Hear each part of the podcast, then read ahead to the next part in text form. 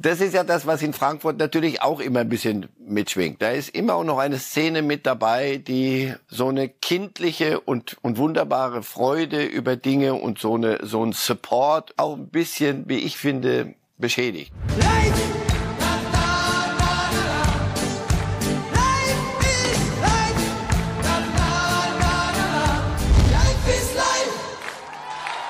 Ist das das Tor, das den HSV in die erste Liga bringt und Hertha in die zweite? Reis trifft. Wunderschön. Ob Absicht oder nicht, werden wir klären. Wo? Natürlich hier bei Reif ist live an diesem Freitag. Herzlich willkommen. Schön, dass Sie wieder dabei sind, ob als Podcast oder hier Live-Zuschauer bei Bild im TV. Und ich bin nicht alleine, sondern Verstärkung ist dabei. Es wird Sie überraschen, Marcel Reif hat es geschafft heute Morgen. Sehr gern, schönen guten Morgen und danke, dass Sie sich jedes Wortspiel S, Reis mit S wie Siegfried hat das Tor erzielt. Bin eben schon erschrocken, was um Himmels Willen. Sie haben uns eine Krawatte mitgebracht, Herr Reif, die wir am Anfang einmal ganz kurz klären müssen, bevor wir fachlich, sportlich, inhaltlich werden. Wir sehen ganz oben ein Wappen. Das Mailänder Stadtwappen. Passt ja zum Meisterkampf in Italien. Und unten, das von unten, in der Mitte ist irgendwas, weiß ich nicht. Unten ist die italienische Trikolore. Spezielle Beziehung zu Italien? Ma Mailand, ja, ist schon eine mit meiner Lieblingsstadt immer gewesen. Und jetzt fußballerisch kann man wieder drüber reden. Muss ich nicht schämen, was die da treiben. Wenn wir dann über die Premier League reden, haben Sie noch eine andere Krawatte dabei mit äh, Manchester City und Liverpool oder bleibt? Sie überschätzen meine Krawatten. Obwohl, nee, aber nee. Hm, nee ich glaube, ich nee, überschätze ehrlich gesagt nicht Ihre Krawattensammlung. Gucken wir mal, was am Montag drin ist, wenn wir wissen, wer Meister ist in der Premier League. So, wir haben es gerade schon mal angeklingelt. Die Relegation wird uns natürlich jetzt am Anfang beschäftigen. Hertha gegen HSV. 1 zu 0 für den Zweitligisten, für den HSV. Da könnte man sagen, eigentlich ist ja schon alles klar. Aber das hat Holstein Kiel im letzten Jahr auch gedacht, die ja das Hinspiel in Köln 1 zu 0 gewonnen haben, um sich dann eine 1 zu 5 Klatsche abzuholen. Ja, Herr Reif, das 1-0. Wie werten Sie das Ergebnis? Vorentscheidung pro HSV oder nur so ein als kleiner Herr, Vorteil? Als Herr Thanheim müsste man es so äh, argumentieren wie Sie gerade. Gibt ein Rückspiel und da gewinnt ihr 5-1. Wenn du aber das gesehen hast gestern. Also nochmal, das, wir, wir haben ja schon bei diesem Europa League Finale, auf das kommen wir noch drüber geredet, wer hat was zu verlieren, wer verliert es im Kopf. So, und gestern von Minute eins war es genau das. Die einen haben die erste Liga zu verlieren und die anderen können die erste Liga gewinnen. Und das wenn das der kleinere ist, klar, der kann sich die erste Liga holen die haben erstmal geschnuppert, die Hamburger fand ich so die ersten fünf Minuten, da war das, war das schrecklich anzusehen. Da dachte ich, mal, ihr werdet schon noch spielen müssen, also beide.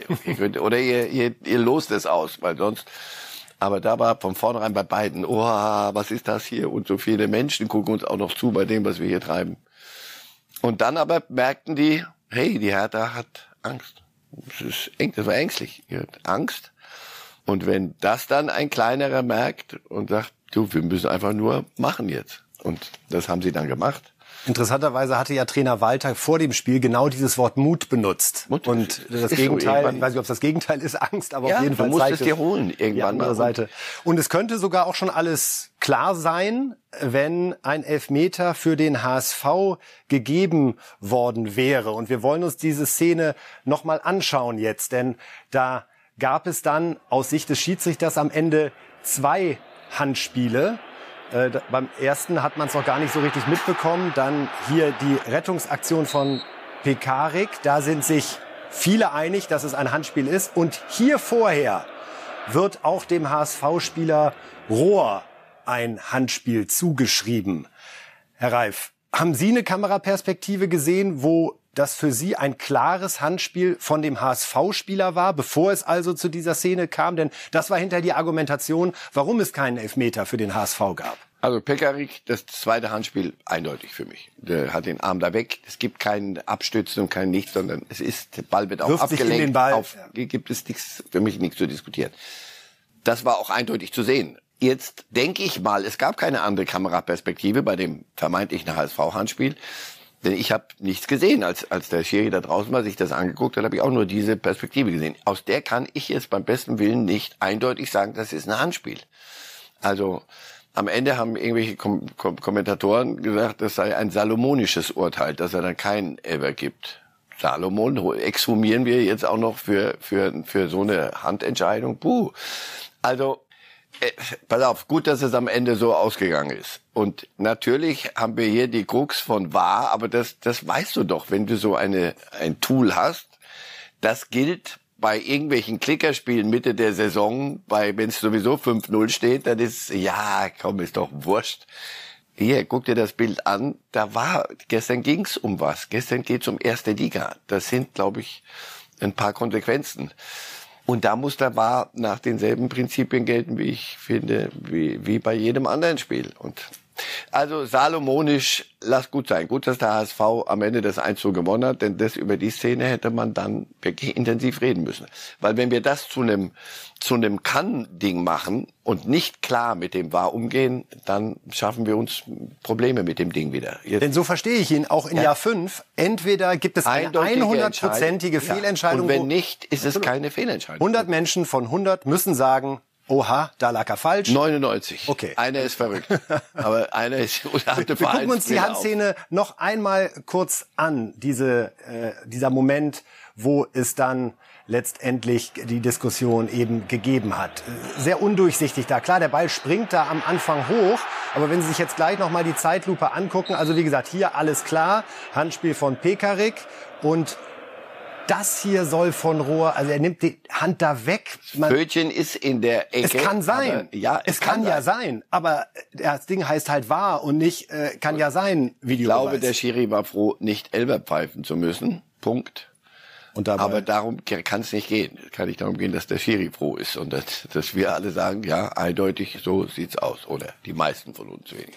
Also Hertha an der Stelle im Glück. Man muss auch sagen, so schön das Tor war des HSV, dass wir uns jetzt auch noch einmal anschauen. Ein bisschen Glück, glaube ich, war dabei, Herr Reif, oder? Wenn Sie noch mal gucken, wie das Ding da reinsegelt. Also da sollte der nicht hin, oder? Wenn er den dahin haben wollte, dann ist er weit unterbezahlt und in der zweiten Liga falsch unterwegs. Da würde ich Circus Sarasani empfehlen. Reis. Äh, man sieht auch an seiner Gestik, er ist im ersten Moment enttäuscht, wo der Ball den Fuß verlässt. Weil den denkt, köpft keiner ich, mehr rein. Ich habe die Flanke also, vergeigt. Ja. Und dann so im Auslaufen, ach, Moment mal, was hat die Kugel okay, machen wir vor? Dann lassen wir es so gelten. Also wunderbares Tor. Dann gab es noch ein Abseitstor durch Belfodil. Da macht der War das, was er machen soll. Er sagt nämlich die Wahrheit.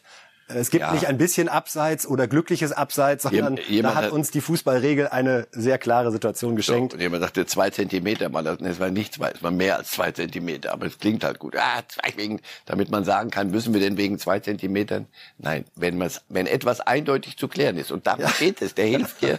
Wenn er dir denn helfen kann. Wenn er dir nicht helfen kann, ist es nicht eindeutig. Dann brauchen wir, dann müssen wir auch nicht bemühen ich, ich, diese, die, bitte lass uns, lass uns mit dieser Wahrdiskussion, da lass, ich lass mich da nicht mehr drauf ein. Es ist wirklich so simpel.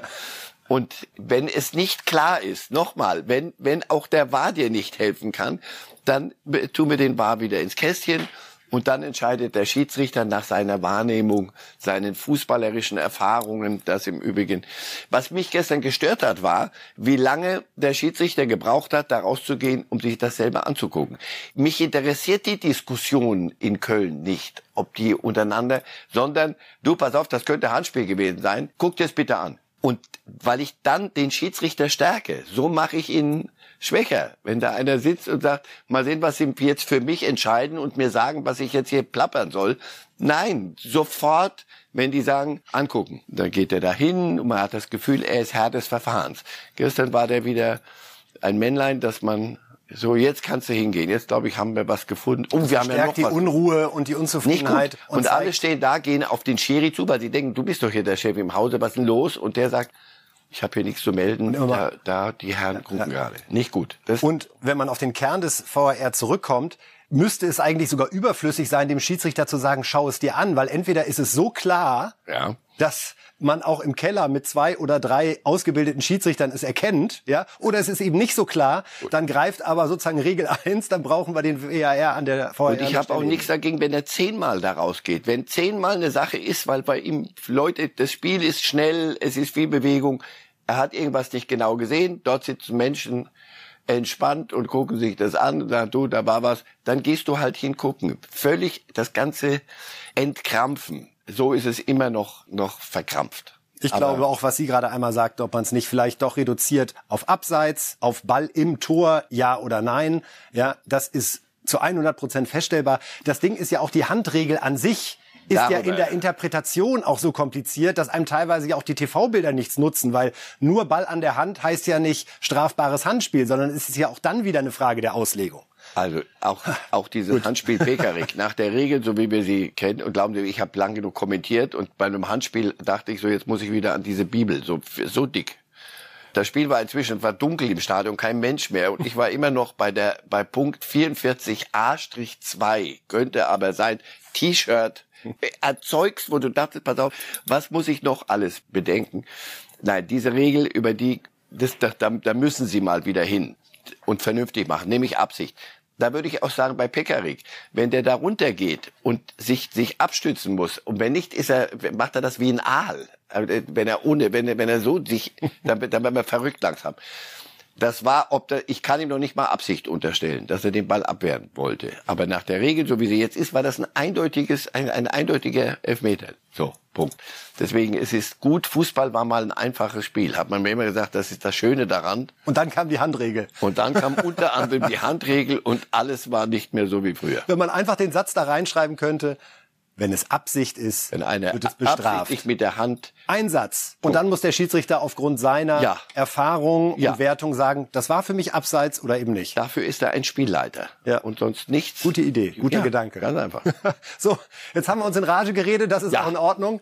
Morgens tut das ganz gut. Wir wollen jetzt noch mal hören, wie Felix Magath letztendlich dieses 1 zu 0 einordnet. Und es gab ja auch wieder ein Fanthema im Olympiastadion. Eine Situation halt, wo der Gegner äh, glücklich zum 1 zu 0 gekommen ist, hat uns dann natürlich geschockt oder hat uns getroffen und äh, in der Folgezeit haben wir zwar versucht, dann noch das auszugleichen, aber haben keine Linie gefunden. Man wird jetzt nicht äh, irgendwas versuchen zu erreichen mit besonders viel Training, sondern es ist angesagt, eben da mit den Spielern zu reden, dies jetzt zu verarbeiten und am Montag wieder gut drauf zu sein. Ich, wie gesagt, gehe ja immer gleich nach dem Spiel in die Kabine, so dass ich sowas gar nicht mitbekomme.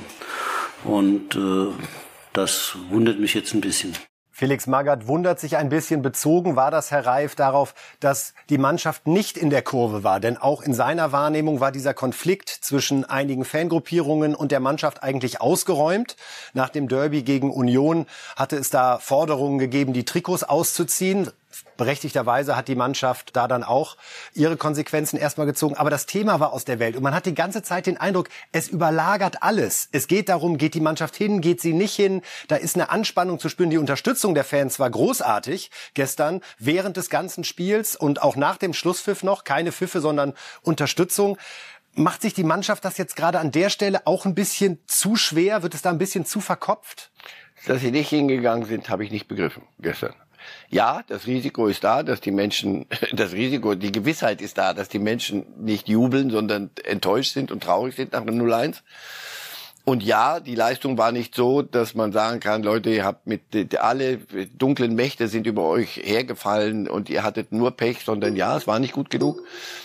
Deswegen, ich begreife es nicht. Ich begreife die Nummer nicht. Aber es ist ja noch mehr. Es haben die, die jetzt Felix Magath gehört haben. Ich schade, dass wir das Bild nicht haben.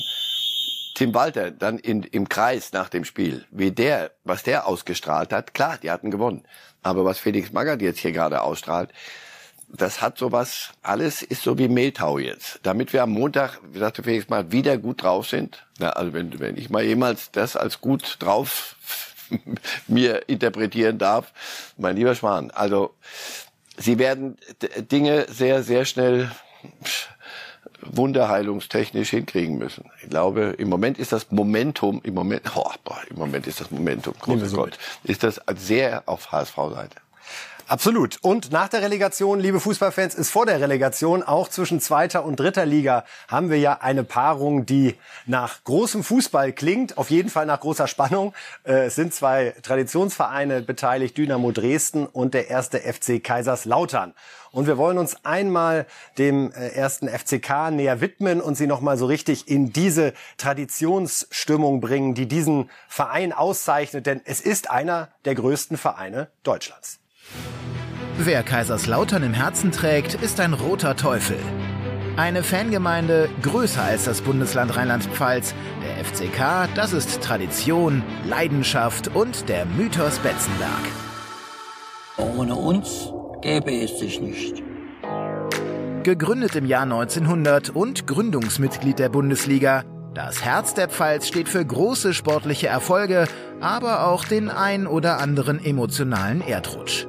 Vier deutsche Meisterschaften, zwei DFB-Pokalsiege und einen Supercup-Sieg kann der FCK in seiner langen Historie verbuchen. Die verrückteste Meisterschaft sicherlich 1998 als Aufsteiger aus der zweiten Liga und Neuling im Oberhaus. König Otto Rehagel sei Dank. Was ich jetzt sage, das gilt auch heute für alle. Wer deutscher Meister werden will, muss Bayern in der Hinrunde und in der Rückrunde schlagen. Das haben wir gemacht. Dann sind wir deutscher Meister geworden. Mit keinem Namen ist der erste FC Kaiserslautern jedoch so eng verbunden wie mit dem von Fritz Walter. Ehrenspielführer, Kapitän der deutschen Weltmeisterelf 1954, Denker und Lenker der legendären Walter Elf, die zwei Meistertitel für den FCK holt. Kameradschaft, Ehre, Pflichtgefühl, Werte und Tugenden, die dank Walter auch heute noch als Aushängeschild des Vereins gelten. Doch neben Titeln und Legenden regiert bei Lautern in jüngster Vergangenheit auch stets das Chaos. Immer wieder finanzielle Probleme und Machtkämpfe im Verein sorgen für eine turbulente jüngere Vergangenheit. Seit dem Bundesliga-Abstieg im Jahr 2012 befindet sich der Traditionsclub auf einer nicht endenden Talfahrt. 2018 der Tiefpunkt. Erstmals in der Vereinsgeschichte müssen die Roten Teufel in die dritte Liga. Der Verein wankt gehörig, doch er fällt nicht. Insolvenzverfahren im Sommer 2020, neue internationale Investoren und dazu auch im sportlichen Bereich große Unruhe. Trainer Marco Antwerpen führt den FCK in der laufenden Saison trotz aller Widrigkeiten auf Tabellenplatz 3 und wird dann kurz vor den Relegationsspielen gegen Dynamo Dresden entlassen. Dirk Schuster übernimmt und muss nun den Traum der Roten Teufel erfüllen. Die Rückkehr ins Rampenlicht, der Aufstieg in die zweite Bundesliga. Das also die Relegation zwischen Dresden und Kaiserslautern. Herr Reif, Kaiserslautern ist Ihr Verein. Naja, weil ich da mit sieben Jahre alt nach Kaiserslautern kam und dann bis mit knapp 18 in dieser Stadt gelebt habe. Ich bin in die Schule gegangen und notgedrungen, wenn du, wenn du halbwegs den Ball von A nach B bewegen kannst als junger Mensch, dann landest du beim, beim FCK. Also man dachte ja, mein Club ist wichtig für die Region. Immer, nachher, wenn wir über Frankfurt reden, ist immer eine Region. Also, Sie können immer bis heute noch in Kaiserslautern montags durch die Stadt laufen. Sie wissen nicht, wie die gespielt haben am Wochenende. Und Sie laufen durch die Stadt, kann ich Ihnen nach einer Minute sage ich Ihnen, haben nicht gewonnen. Man spürt es. In, in allem.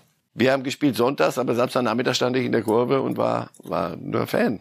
So, und das vergisst du nicht. Und der größte Moment, und dann ist aber Schluss, oder? Nee, wir reden noch mehr über Kaiserslautern. in irgendeiner Fernsehsendung, ich war da unten gestanden und dann Günter Jauch moderierte und Fritz Walter war da, der selten ins Stadion ging. Und dann ist die Sendung fertig und ich stehe da und dann sagte er, sag mal, du hast doch bei uns mal gespielt. Und da ja, Spinde Fritz. Da können Sie, gebe ich Ihnen jeden Grimme-Preis und alles zurück. Spinde Fritz. Das war der größte Moment in meinem Fan-Dasein. Mehr als nachvollziehbar, Herr Reif. Jetzt sind wir wieder hier im Jetzt in der Relegation zwischen der zweiten und dritten Liga. Kaiserslautern feuert den Trainer Marco Antwerpen, der eigentlich eine starke Saison gespielt hat, weil er die letzten drei Spiele verloren hat und holt Dirk Schuster für diese Relegation. Ist das irgendwie auch typisch? Ja, leider typisch. Verein hat 19, äh, 2006 für diese WM haben die in Steine investiert und nicht in Beine. Haben ein Stadion, das zu groß ist für vieles gewesen. Und die, das führte in die dritte Liga und danach begann Chaos und danach begannen irre Entscheidungen immer wieder. Und immer wenn du denkst, jetzt haben, haben wir der Linie, jetzt ist Ruhe. ähm, kommt jetzt so eine Geschichte. Ja. Ich dachte, ich müsste sowas nicht mehr erleben. Nochmal. Ja, man kann über alles reden, aber für drei, für, für zwei Relegationsspiele, ein Trainer, gut. Sie werden vielleicht ist es ja begründet, vielleicht mal zwischen der Mannschaft und dem Trainer hört man das Verhältnis nicht mehr gut genug. Ich weiß es nicht, nur äh, als ich das gehört habe, dachte ich, oh, nicht schon wieder. Ist doch jetzt, wir sind doch so nah dran. Es ist doch, macht doch nichts. Gucken Sie so ein FCK-Spiel im Fernsehen mit einem ganz anderen Gefühl als alle anderen Vereine? Also passiert da immer noch was anderes ja, mit Ihnen? Ja, ja. ja ich, ich gucke montags, ich dachte immer, komm, jetzt hör doch mal auf. Dritte Liga, also das ist jetzt wirklich unter meiner Würde. So, montags erstes oder sonntags erste Ergebnis, was ich gucke, ist immer noch keine Nochmal, der Verein sucht dich aus. Das bleibt im Herzen. Klappt's mit der zweiten Liga oder nicht? Ja, ja klar.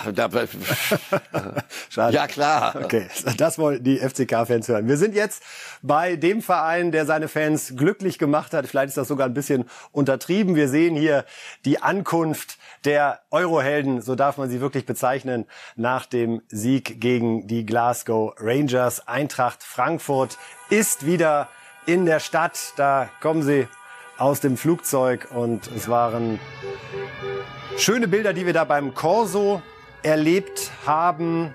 Die ganze Stadt auf den Beinen, um mit den Spielern zu feiern. Die Nähe wurde auch da gelebt, das, was Eintracht Frankfurt so besonders gemacht hat.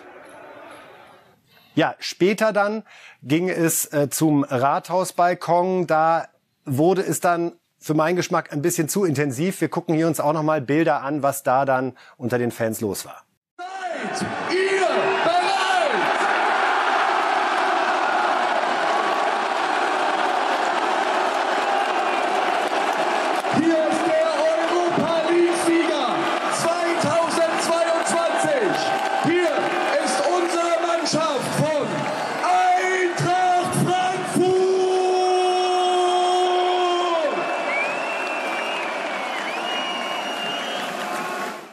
Soweit also die Bilder vom Römer, Herr Reif. Natürlich große Freude, aber auch wahnsinnig viel offenes Feuer, was man da gesehen hat. Es gab auch einen Rettungseinsatz dann. Ja, und da bin ich nicht mehr dabei. Das ist mir zu viel und das ist dann plötzlich rechtsfreier Raum oder soll es sein? Und da passieren Dinge, die du sonst nicht auf der Straße machen kannst. Und das ist für mich nicht gedeckt durch, durch Fußball. Weder im Stadion noch dann bei so einer Feier das ist ja das, was in Frankfurt natürlich auch immer ein bisschen mitschwingt. Da ist immer auch noch eine Szene mit dabei, die so eine kindliche und, und wunderbare Freude über Dinge und so eine, so ein Support und was ich meine, auch ein bisschen, wie ich finde, beschädigt. Ich will wirklich jetzt nicht übermäßig viel Wasser in den Wein schütten, aber es gab auch in Sevilla Szenen, wo, wo Frankfurter na was, Anhänger, vorsichtig gesagt, hoffentlich waren es wenigstens auch noch, sind sie auch noch Anhänger des Vereins und des, des Fußballs da, sich gegen, gegen Rangers-Fans ähm, zu Dingen hinreißen lassen. Ja, man wünschte dass, sich, dass das nicht, nicht passiert. Dann könnte ich mich noch viel unverblümter und uneingeschränkter mit der Eintracht freuen. Einige Spieler hatten dann auch Bengalos in der Hand auf dem Rathausbalkon und haben die gezündet. Not a good sign, würde jemand in England sagen. Nicht, ist keine gutes Zeichen. Das ist, das, ja. Normal, du, du, natürlich lässt du dich mit vielem mitreißen, aber empfehle dann immer noch mal eine kurze, kurze, kurzes Innehalten. Was, wenn, mach das doch mal unten auf der Straße. Geh doch jetzt mal da, wo Menschen sind und zünd das mal an. Mal sehen, was dann passiert. Oder zünd dir doch mal eine Zigarette an auf dem, irgendwo im Flughafengebäude. Mal sehen, was dann passiert. So, und das, deswegen, das ist das aber nicht moralisch. Wir, wir es geht nicht darum, dass wir die Freude nicht können. Es geht darum einfach, das ist gefährlich, das Zeug. So, und um, um dich rum stehen Menschen und äh, gut. Aber ja, also wir sind angemessen empört, zu Recht, wie ich finde, und das, darüber sollten Sie mal nachdenken. Aber in Frankfurt habe ich so manchmal das Gefühl, da wird vieles zu schnell durchgewunken und das gibt dann wieder Folgeerscheinungen. Es gab noch eine Szene, liebe Fußballfans, wo ich ja schon sehr schlucken musste, als die Kollegen vom Hessischen Rundfunk diese gesamte Feier übertragen haben, kam es dann zu dem Moment, wo der äh, Oberbürgermeister Peter Feldmann mit Rode und Glasner Richtung Saal unterwegs war. Äh, anfangs hatten die beiden noch den Pokal. Sie haben ihn ja auch gewonnen und äh, wir schauen uns einmal mit dem Originalkommentar an, was dann passierte. Von Oliver Glasner begleitet Sebastian, für viele der Seppel Rode. Ja, der Anteil des Oberbürgermeisters Peter Feldmann war jetzt nicht ganz so groß, dass er ihn gleich übernehmen müsste. Sag ich jetzt mal so. Sebastian Rode wundert sich. Ich finde es nachvollziehbar. Da muss ich widersprechen, lieber Kollege, bei nachvollziehbar. Herr Reif, da muss ich sagen, das ist. Doch, dass er sich wundert, ist nachvollziehbar. Absolut. Der, ja, absolut, ja. Wenn wir es darauf beziehen, ja. Aber das, was, ich meine, was, das ist doch so Politik, wo wir sagen, bitte nicht. Da kommt eine Mannschaft, die vor 24 Stunden das Ding gewonnen hat. Und der Blick von Rode zu Glasner, wo die dachten, was ist denn jetzt los? Das gibt's doch nicht. Nee, auch eine sehr relativ unnahbare, wie, wie man mir berichtet hat, Kanzlerin. Die geht dann in die Kabine und neben ihr stehen, weiß ich, wer, wer, wer war das? Ösi, glaube ich. So minimal bekleidet, dass du denkst, hoffentlich geht das, also weltpolitisch gut jetzt, was jetzt hier so passiert. Und die Nähe der Politik zu erfolgreichem Sport, lokal, dann bundesweit in dem Fall ist äh, bemerkenswert. Ja, aber es gibt schöne Bilder und der Bürgermeister hat jetzt auch das das Ding hat das auch gewonnen. So, aber da muss man doch ein bisschen mehr Taktgefühl erwarten, ah. oder? Oder geht es dann doch so mit einem durch, dass man sagt, ah, ich bin der Oberbürgermeister, meine Stadt, mein Verein. Ja. Komm, für das Foto brauche ich's. Für, für so ein Foto, das einem später mal auch helfen könnte in Wahlkämpfen, ist Taktgefühl. Da, da bemühen sie sehr viel sehr viel Unmögliches. Gut, also so viel zur Feier der Eintracht-Helden. Helden uns wirklich nochmal wichtig, äh, allen zu gratulieren, Mannschaft, Fans, Vorstand, Staff, großartige Arbeit geleistet. Wir sind gespannt, wie es mit der Eintracht in den nächsten Wochen weitergeht, wenn auch Transferentscheidungen fallen werden. Man muss sich ja rüsten für die Champions League, was ja für einen Bundesliga-Elften auch eine ganz, ganz besondere Herausforderung wird. Auch Berlin hat einen Pokal, zumindest die Stadt als Standort für kurze Zeit, denn am Samstag haben wir hier Pokalfinale. Freiburg gegen Leipzig, eine Paarung, auf die man wahrscheinlich kaum gewettet hätte zu Beginn dieser Saison, aber das macht den Wettbewerb ja auch aus. Um noch mal kurz zu sehen, wie es dazu gekommen ist, schauen wir uns den Weg ins Finale an. Zunächst von Leipzig. Also da hatten wir Sandhausen, Babelsberg, Rostock 96, natürlich Union im Halbfinale. Das war die Hoffnung vieler hier in der Stadt. Endlich mal ein Heimpokalfinale, aber es wurde kein Finale da Horm. Grundsätzlich, Herr Reif, ein Weg, der auch lösbar ist, um es mal so zu sagen. Ja, ja, auf dem aber eben viel Lösbares liegt, Haben andere auch gedacht, wo, wo du sagen, dich zum Äffchen machen kannst. Ja, das, ist, das ist Pokal. Dann fährst du da hin und alle sagen, aber die haut dir jetzt mal, mal mit 6-0 weg. Und dann sagt so ein Viertligist, das gucken wir uns, uns, mal an heute Abend. Bei uns spielt es Jahrtausend. Wir schieben direkt nochmal die Freiburger hinterher, weil bei den Freiburgern gibt es wirklich äh, sehr ungewöhnlichen Fakt, nämlich ausschließlich Auswärtsspiele. Und es ist jetzt keine Sensation, wenn ich Ihnen verkünde, auch im Finale werden sie nicht im Breisgau antreten.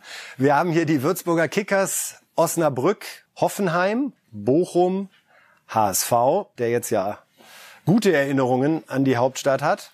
Und dann eben jetzt das Finale gegen Leipzig. Ja, für die Leipziger ist es schon das dritte Finale in kurzer Zeit. Einmal hat es gegen Dortmund nicht gereicht, einmal gegen die Bayern und äh, Kapitän Gulaschi, äh, der Torwart, hat sich zum einen ein bisschen damit beschäftigt, was es bedeutet, jetzt diese Saison so abschließen zu können. Ähm, und ja, wir hören mal rein, wie er die Prognose sieht. Also wir waren schon zweimal in Berlin und erlebt, was das bedeutet, aber natürlich die Krönung hat noch gefehlt und wir wollen dieses Jahr äh, natürlich den Pokal holen. Ja, das ist dann letztes Spiel in der Saison und natürlich, wenn man einen, so einem großen Erfolg äh, die Saison abschließen kann, das wäre natürlich was ganz Besonderes. Äh, wir haben äh, vor der Rückrunde gesagt, dass wir drei Wettbewerbe haben und wir wollen äh, weit wie möglich kommen in zwei Pokalwettbewerben und in Bundesliga uns nochmal ja, stabilisieren, nach oben klettern. Das hat sehr gut geklappt bis zum Halbfinale in Europa League, was ich finde auch ein sehr schönes Ergebnis ist, vor allem wenn man, wenn man sieht, äh, wo wir ja, in der Winterpause waren, wie weit wir für Champions League Plätze waren. wie wir uns seitdem äh, entwickelt haben. Also das wäre natürlich ein ganz, ganz besondere Saison dann.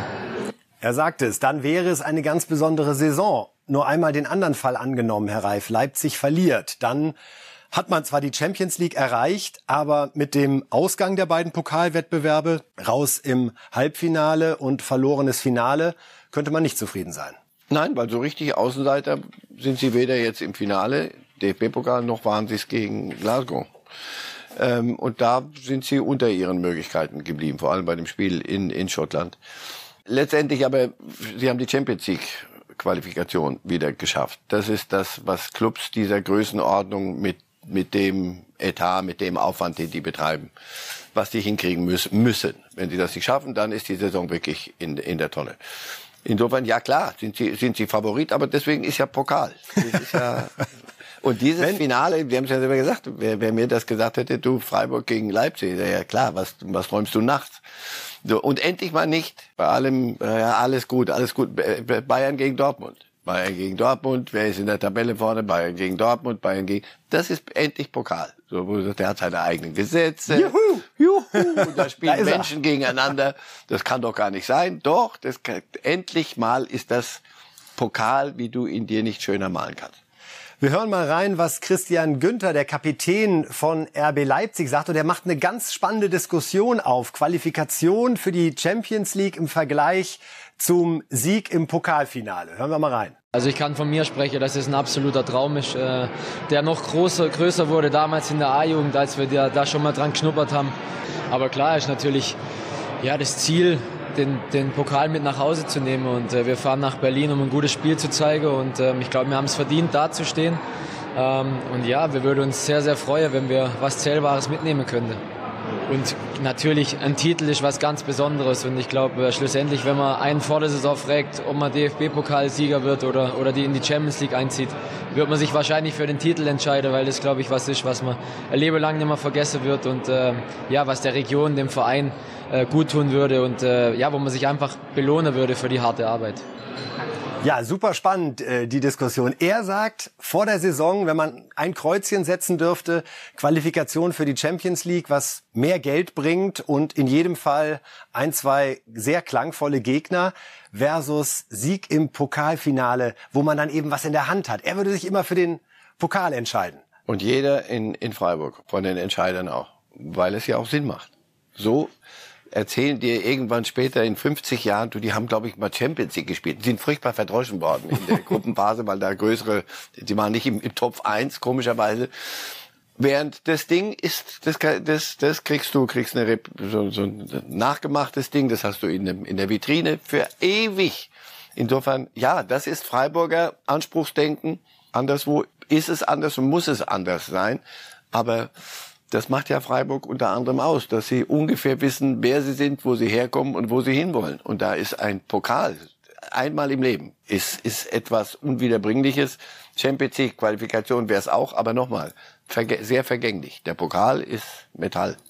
Bei RB Leipzig gegen SC Freiburg schwingt ja auch so ein bisschen die Grundsatzdiskussion des Systems mit. Einmal der große Investor Matteschitz mit Red Bull, der das alles möglich gemacht hat mit seiner Anschubfinanzierung. Und auf der anderen Seite SC Freiburg alles selbst erarbeitet, Jahr für Jahr, zwischendurch mal in die zweite Liga zurückgegangen mit viel Kontinuität und vor allen Dingen sehr guten Trainern wie Christian Streich und Volker Finke, auch jetzt äh, bis ins Pokalfinale geschafft.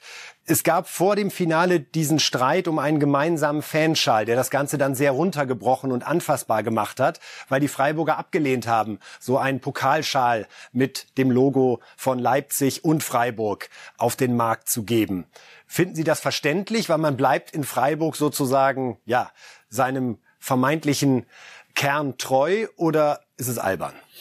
Also ich habe dieses äh, Leipzig-Bashing nie verstanden. Ähm, fahr mal nach Leipzig und guck dir es an, was Mathe-Schitz auch und, und der, der Konzern da hingestellt hat, nachhaltig und welchen Spaß die Leute dort am Fußball haben. Punkt. Also das ist das eine. Das, ich muss nicht Fan werden von RB Leipzig und ja, natürlich haben die es leichter.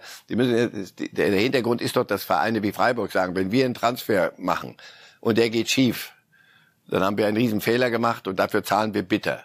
Clubs wie Leipzig mit der Finanzierung, die die haben, die können sich Fehler leisten. Das ist, das ist, und deswegen haben wir es so furchtbar viel schwerer. Ja, alles gut, Punkt. Und jetzt zu dem Schal als etwas, jetzt werde ich salomonisch wie beim War, da, salomonisch im Urteil. Also die Leipziger, wenn du einen zweiten Gedanken, komm, wir machen einen schönen Schal mit beiden Clubs. Und der zweite Gedanke ist, du pass auf, die Freiburger, damit reizen wir die zur Weißglut, deren Fangemeinde, weil die arbeiten sich gern an, an RB Leipzig am Modell ab. Lass uns das mit dem Schal vergessen, das werden die nicht machen. Punkt wäre die eine Seite gewesen. Die andere Seite, Freiburg, könnten sich jetzt auch leisten zu sagen, hey, weißt du was, wir können gern danach wieder Grundsatzdiskussionen führen, aber jetzt gehen wir gemeinsam auf den Schal. Wenn das das wichtigste Problem in diesen Zeiten ist, dieser Schal, dann hätten wir vieles gelöst, haben wir aber leider nicht. Also insofern, es geht mir am Schal, auf Schallänge an vielem vorbei. wer, wer gewinnt das Ding am Samstag?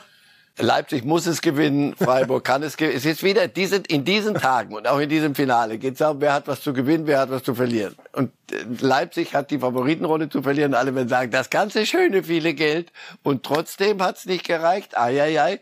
Und die Freiburger sagen, du, was haben wir, wer hatte uns auf der Rechnung als DFB-Pokalsieger? Insofern, ein richtig lustiges Spiel, hoffentlich auch fußballerisch, weil vieles andere in diesen Tagen ist, da frisst Angst die Seele und die Fußballkunst doch ein bisschen auf. Wir wollen äh, in diesem Pokalfinalslot noch über einen Mann sprechen, am Ende Herr Reif, der ihn zweimal gewonnen hat mit zwei unterschiedlichen Vereinen, Nico Kovac, sowohl mit Eintracht Frankfurt als auch mit den Bayern. Alles spricht dafür, dass er den VfL Wolfsburg übernehmen wird. Wir haben in der gestrigen Sendung noch darüber gesprochen, dass wir uns freuen würden, wenn er als Typ wieder in die Bundesliga äh, käme. Passt das für Sie, Wolfsburg und Kovac? Wolfsburg, die handelnden Personen, ich glaube. Schmatke und Kovac könnte knirschen, aber. Schmatke hört ja auf. Ja. Ja. Also, äh, na, na klar, hat Wolfsburg Möglichkeiten und ist weit unter denselben geblieben. Auch finanzieller Art haben die Möglichkeiten, hier Leipzig-mäßig. Und Kovac ist, ist ein Trainer, der, der sich auch entwickelt hat, hatte ich den Eindruck, auch jetzt in, in Monaco. Insofern, ja, guter Trainer, ein Club, der Potenzial hat und nicht ausgeschöpft hat. Das kann sehr gut passen. Sie haben gerade gesagt, ein Trainer, der sich entwickelt hat. Er hat ja sehr, sehr viel Erfahrung gesammelt in den letzten acht, neun Jahren. Er war Nationaltrainer Kroatiens, dann diese Phase mit Eintracht Frankfurt. Wir haben vorhin über den Club gesprochen, vor der Relegation gerettet, dann tatsächlich den Pokal gewonnen gegen Bayern, um dann zu Bayern zu gehen, gleich das Double zu gewinnen und dann trotzdem nach einigen Monaten schon gehen zu müssen. Jetzt war es Monaco als äh, letzte Station. Warum glauben Sie, hat es für Kovac bei Bayern und Monaco am Ende nicht dazu gereicht, wirklich die gesamte Vertragslaufzeit dort tätig zu sein? Na, völlig andere Welten. Also erstmal ging es mit, mit Frankfurt und Kroatien so, alles ging nach oben und dann kam der FC Bayern, da ging es auch nochmal, mehr kannst du nicht erreichen im deutschen Fußball, glaube ich. Das ist der Branchenführer, also Punkt. Du bist und dann ging es schön hoch. Und dann kam, weil vieles nicht funktioniert hat, er selber auch nicht möglicherweise alles richtig gemacht hat, wenn Sie ihn fragen, beim, beim FC Bayern und dann ging es den Bach runter. Und, da, da, und nur daraus entwickelst du dich. Wenn du Siege, Niederlagen, du musst lachen und musst heulen. Sonst nur lachen entwickelt sich gar nichts. Das hat er durchmachen müssen. In Monaco sind die Ansprüche, so, da wird aber ständig werden Spieler verkauft und er soll auch immer wieder dann was Neues machen. Hat die sehr gut in, oben in der Spitze wieder stabilisiert, äh, hat aber nicht gereicht für, für den, ich glaube, es ist ein russischer Investor, ich weiß nicht wenn ich nicht irre.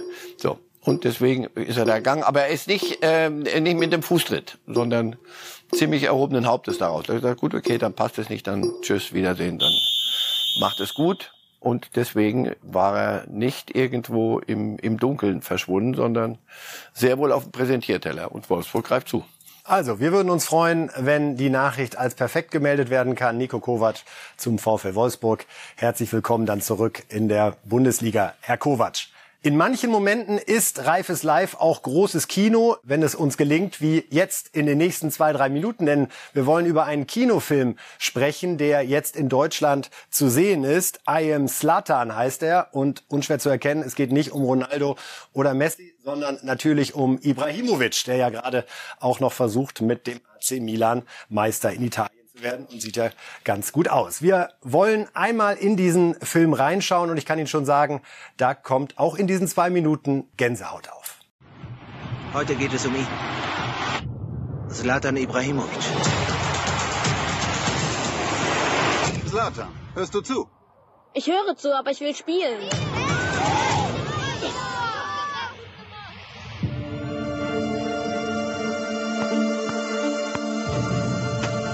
Guck mal, ich hab Van Basten. Er ist wie Bruce Lee und Muhammad Ali, nur als Ach ja, Fußballer. float like a butterfly. Sting like a bee, rumble, rumble. Gibt's nichts zu essen? Nein. Zlatan Ibrahimovic. 25 Spiele, 5 Tore. Mit 20 Toren könnte sogar meine Mutter meine Agentin sein. Zlatan, wenn du mich nicht respektieren willst, dann solltest du zumindest dein Team respektieren. Wäre gut, wenn du auch mal den Ball zupassen würdest. Wem die oder was? Hier stehen alle Türen offen, um erfolgreich zu werden. Du musst dich verdammt noch mal zusammenreißen. Wo warst du? Unterwegs. Mach schnell! Dann ruf doch an. Du kennst die Regeln. Wieso sollte ich dich anrufen und sagen, was ich tue? Du kümmerst dich eh nicht um mich. Was willst du?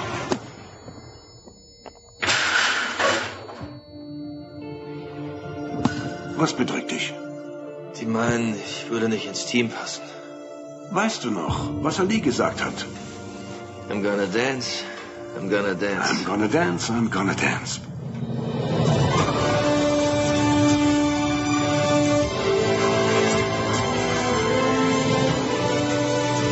Ich tue alles, was du wolltest. Ich trainiere dreimal härter. Ich schieße Tore. Ist er denn stumm? Seine Beine sprechen für ihn. Was willst du eigentlich? Ich will der Beste sein. Dann zeig es auch.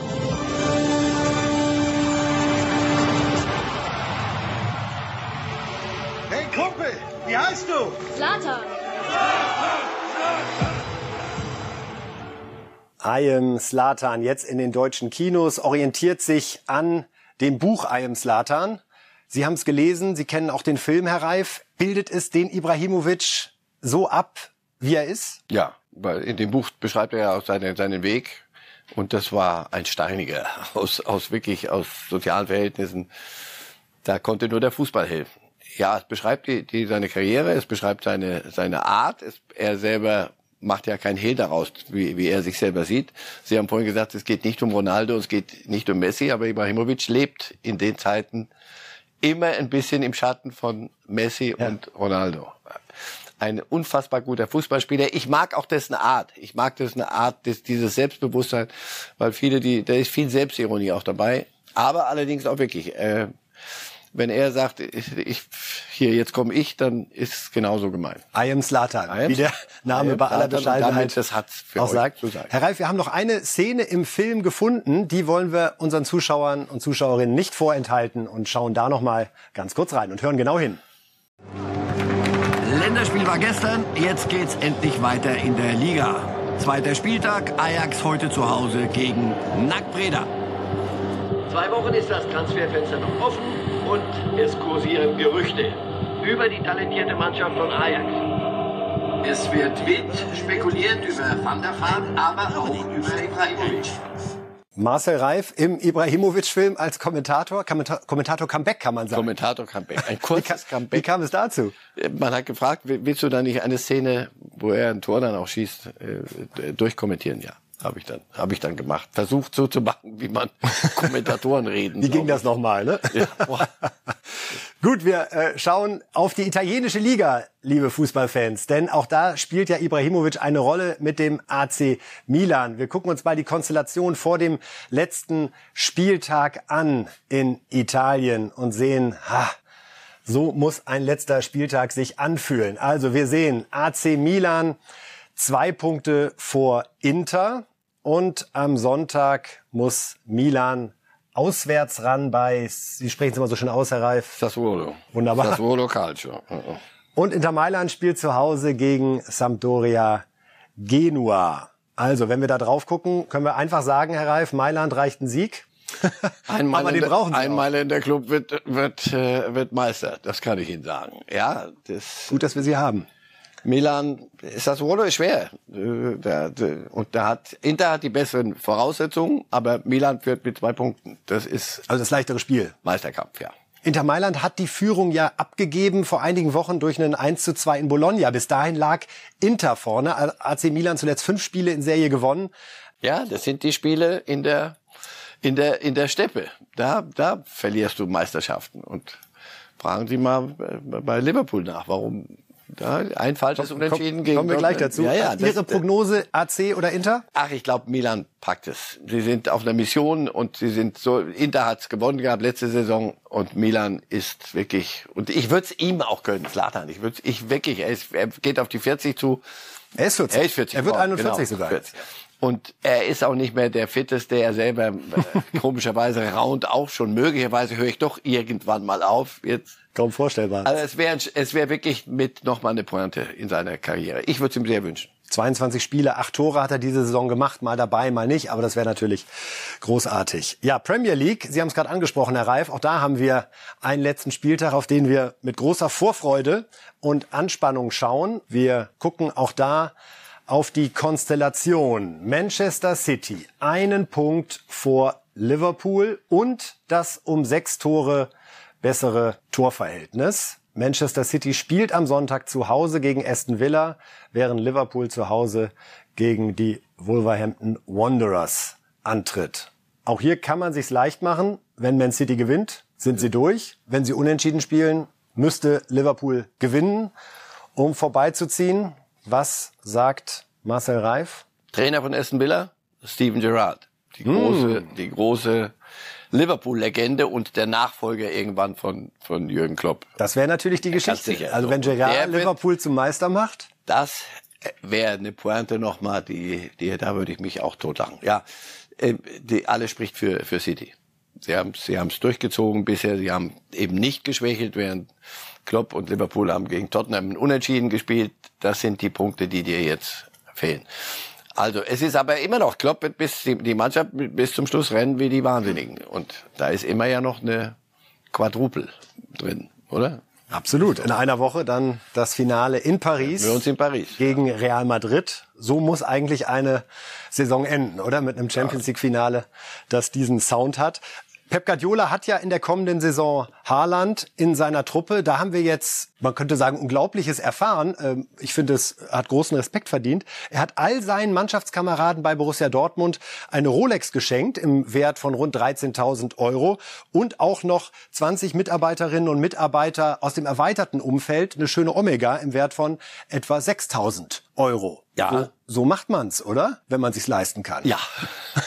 aber andere können es sich auch leisten, machen es aber nicht. Machen es nicht. Deswegen lass uns bitte wirklich nur über die reden, die sich das leisten können und nicht jetzt wieder irgendwelche äh, Abstufungen.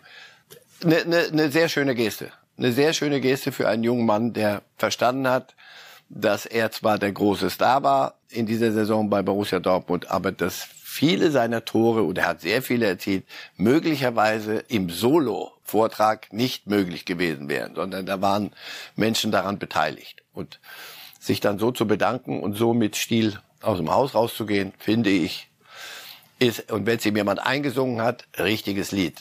Absolut richtiger Song. Bitte, genau so macht man das. Insofern, man, man sieht sich möglicherweise noch mal wieder im Leben. Schöne Geste. Absolut. Herr Reif, das war es im Prinzip von Reifes Live an diesem Freitag. Ihnen vielen, vielen Dank, liebe Fußballfans. Wir hoffen, Ihnen hat es Spaß gemacht. Wir sind am Montag um 8 Uhr wieder für Sie da, reden da wissen wir eine Menge. Da Mehr. wissen wir eine Menge. Das war's von uns. Vielen Dank. Alles Gute. Schönes Fußballwochenende.